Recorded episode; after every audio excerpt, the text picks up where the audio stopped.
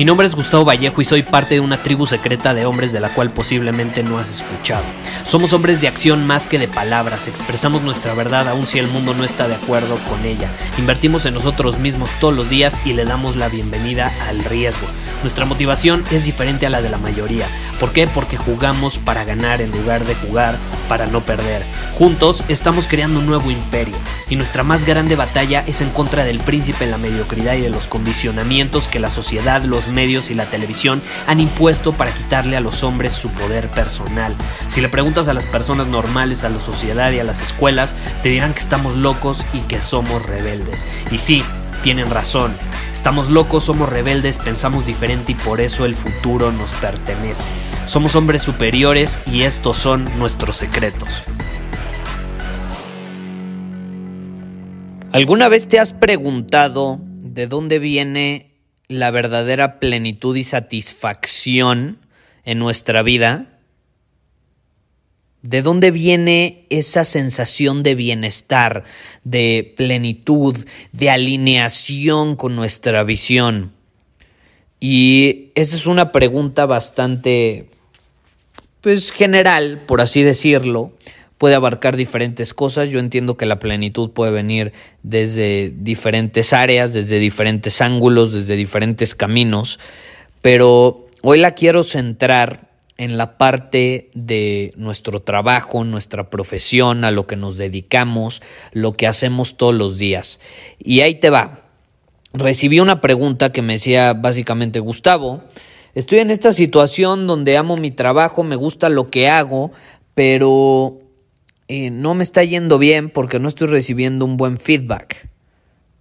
Disfruto al máximo mi trabajo, me esforcé al máximo en este proyecto, pero el proyecto no terminó funcionando muy bien, no terminó funcionando muy bien. Y pues eso la verdad me entristece, eso me, me bajonea, eso me hace perder la falta de fe en mí mismo. Eh, de hecho, ya no soy tan feliz desde que viví esa experiencia, ¿no? Básicamente me dijo eso. Ahora, ¿a qué punto quiero llegar con esto? Yo tengo una pregunta que hacerle a esta persona que me escribió y es más, tengo una pregunta que hacerte a ti que me estás escuchando en este momento. Si tu felicidad, si tu plenitud, si tu éxtasis, si tu bienestar depende de cumplir una meta, si tu bienestar viene o tu felicidad viene de realmente tener un proyecto exitoso, ¿qué va a pasar si ese proyecto no funciona por cosas que no están bajo tu control, como por ejemplo una pandemia?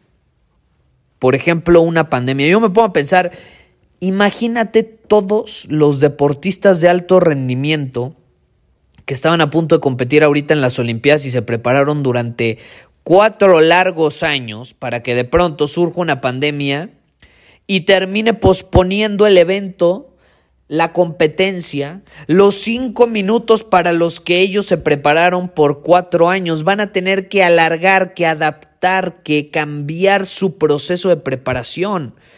Incluso muchos de ellos a lo mejor ya no se van a poder desempeñar de la misma manera por la edad o por diferentes circunstancias no estaba bajo su control. Imagínate, si su plenitud, si su felicidad, si su bienestar viene de esa meta que tenían,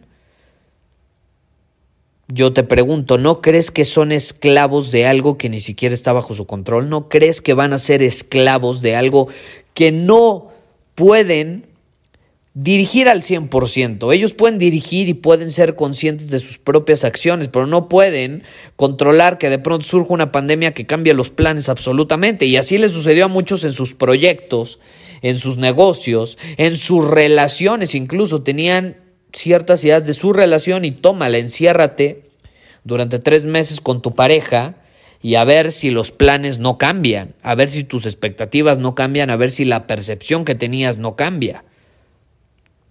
Si tu bienestar viene de eso, externo, de esa meta, de ese objetivo, de esa experiencia, puta, ¿qué pasa si te rechazan? ¿Qué pasa si surge una pandemia? ¿Qué pasa si surgen cosas externas Es más, ¿qué pasa si consigues todo lo que te habías propuesto, pero descubres que a lo mejor a nadie le causa interés, nadie te aplaude, a nadie le interesa o a nadie le impresiona?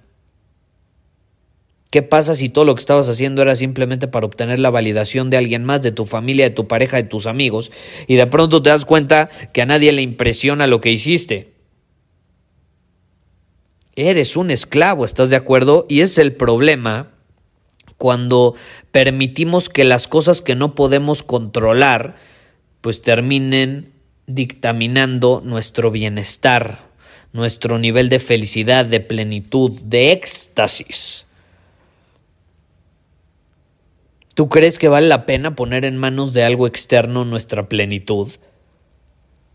Y a mí me gusta poner el ejemplo de los deportistas de alto rendimiento. Yo, yo constantemente lo digo. Si un deportista de alto rendimiento pone su felicidad, su plenitud, el disfrutar lo que hace, si lo pone en manos del público, va a ser un esclavo de los demás, va a ser un esclavo de los demás.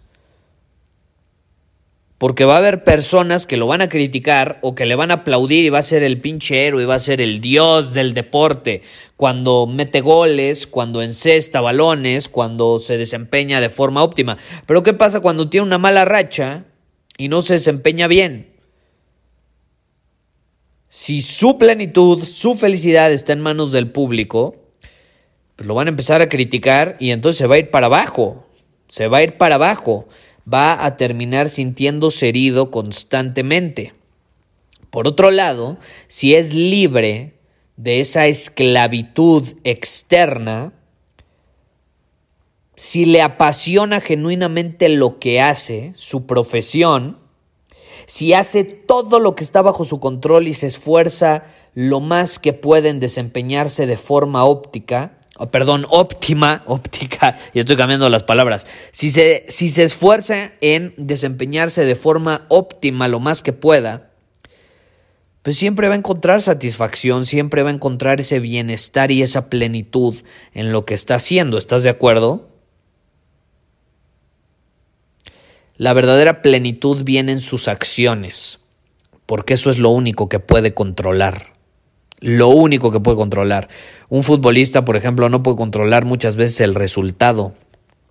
¿Por qué? Porque tiene un equipo, juega con 10 personas más. Por más que él ponga todo de sí y se desempeñe al 120%, basta un error de un compañero para que todo se vaya abajo. Y si su plenitud depende de ese resultado, va a salir muy herido, muy herido, muy herido. La verdadera plenitud, digo, yo no estoy diciendo que no se ponga triste, si tú pierdes te pones triste y más si eres competitivo. Y está bien, es sano. Pero si al final eso termina afectando tus relaciones, tu desempeño futuro, vas a ser un esclavo del exterior. La verdadera plenitud, el verdadero éxtasis, felicidad o como quieras llamarlo, viene de las acciones genuinas, no del resultado viene de nuestras acciones. ¿Sabes cuál es mi verdadera ambición? Yo siempre digo que soy un hombre sumamente ambicioso. Mi ambición no viene de querer ganar a huevo, no viene de querer cumplir a huevo mis objetivos. Claro que tengo objetivos y los quiero cumplir y hago todo lo que está bajo mi control para cumplirlos. Pero mi verdadera ambición está centrada en poner lo mejor de mí, en hacer todo lo que está bajo mi control, en dar mi máximo esfuerzo. En eso está mi ambición. En eso está mi ambición. Esa es la clave. Mi ambición no está en ser reconocido, ni hacer lo que es correcto. Mi ambición está en dar lo mejor de mí, en cómo respondo a las circunstancias. Ahí es donde encuentro la verdadera satisfacción e incluso la resiliencia para seguir adelante sin importar lo que suceda. Y yo te quiero invitar a que te hagas la misma pregunta, o más bien a que te hagas la pregunta de ¿Cómo son tus acciones? Analiza cómo son tus acciones, cómo estás tomando acción todos los días. ¿Tu felicidad se basa en esas acciones que tomas? ¿O tu plenitud se basa en cosas externas que no puedes controlar? ¿De dónde viene tu ambición? ¿Tu ambición está enfocada en ganar, en vencer, en derrotar a otros o está en ser la mejor versión de ti mismo, el mejor hombre posible que aporta la mayor cantidad de valor posible, que crea lo más que se pueda, que construye lo más que se pueda. ¿Es tu verdadera ambición o tu ambición está en el exterior y tiene que ver con otros o con cosas de afuera? Hazte esa pregunta porque es, es, muy diferente la ambición basada en tu crecimiento a la ambición basada en el exterior, en ganar, en derrotar, en vengarte. Es muy diferente. ¿Desde qué posición estás siendo ambicioso?